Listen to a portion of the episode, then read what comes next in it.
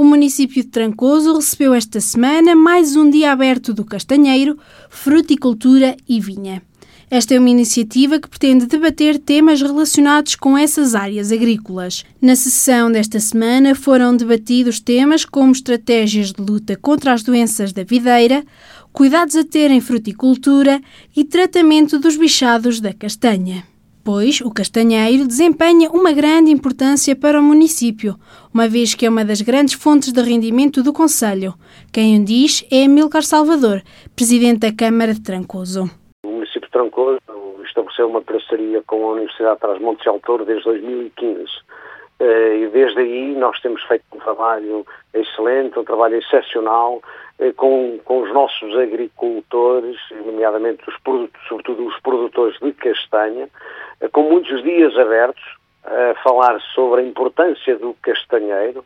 Nós temos cerca de 900 produtores de castanha aqui no Conselho, produzimos cerca de 2.500 toneladas, portanto, a 3.000 toneladas de castanha por ano, para nós uma fonte de rendimento importantíssimo para este Conselho, que ronda uns 5 a 6 milhões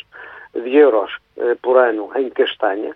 E este trabalho, eh, este, este trabalho de cooperação entre a Universidade e os nossos agricultores tem sido excepcional. Eh, todos os produtores de castanha têm, nos dias abertos, há sempre uma participação muito grande.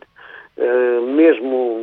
neste último dia aberto que tivemos agora Uh, estavam cerca de 45 a 50 produtores de castanha, atendendo obviamente à situação pandémica que, vivemos também, o auditório não, não comportava mais pessoas e, portanto, correu extremamente bem. Amilcar Salvador admite uma possível nova parceria com a Universidade de Trás-os-Montes e Alto Douro para a realização de mais dias abertos, nomeadamente da vinha, fruticultura e olival, para valorização dessas mesmas áreas estamos já a alargar, a procurar alargar este protocolo com a Universidade de Trás-Montes e Alto Douro, eh, não só para a castanha, mas alargar também à vinha, portanto relacionado com a vinha e eh, com a fruticultura. Eh, e muito concretamente pensamos também começar a trabalhar este protocolo na área do olival, tanto o vinho sobretudo na parte nascente do, nosso Conselho, na zona de Vila Franca das Naves, todas aquelas freguesias próximas de Vila Franca das Naves têm de facto um potencial muito grande em termos de vinha e, portanto, também queremos que comece a haver dias abertos para falar sobre a vinha, sobre os tratamentos adequados, por forma a termos cada vez uh, conseguimos mais produtores e, e vinhos também sempre com melhor qualidade que a adega cooperativa Beira Serra de Vila Franca das Naves tem efetivamente também feito um trabalho notável nesse sentido. E, portanto, alargar este protocolo que temos com a castanha para, para a vinha e também para o olival e para a fruticultura. A iniciativa do Dia Aberto do Castanheiro, Fruticultura e Vinha são uma parceria entre o município Trancoso e a UTADA. A concessão e gestão do Hotel Turismo da Guarda está a concurso pela quarta vez. O procedimento vai ser relançado no âmbito do programa Revive, um projeto que tem como objetivo dar uma nova vida ao emblemático edifício da cidade. Em 2012, este edifício foi um dos primeiros imóveis colocados a concurso, tendo sido assinado, em maio de 2018, um projeto de concessão no entanto, o projeto não avançou devido a dificuldades financeiras. Carlos Chaves Monteiro assume que pode ser realmente desta que as obras acontecem, pois este é um edifício de grande importância para a cidade. A ideia e a visão é exatamente que se concretize uh, nesta tentativa, mais uma vez,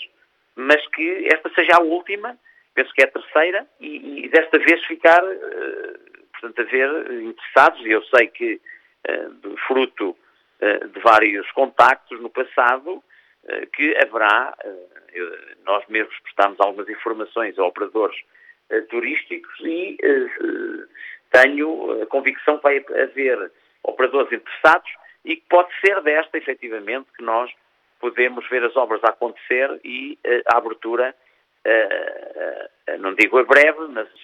logo possível, que uh, possamos contar com mais este equipamento hoteleiro que muita, muita falta faz ao no, à nossa cidade, ao Conselho e à região. Os investidores interessados têm um prazo de 120 dias para apresentar propostas que, além da recuperação do edifício, promovam a sua valorização através da exploração turística e contribuam para atrair turistas para a região e, consequentemente, gerar novas dinâmicas na economia local.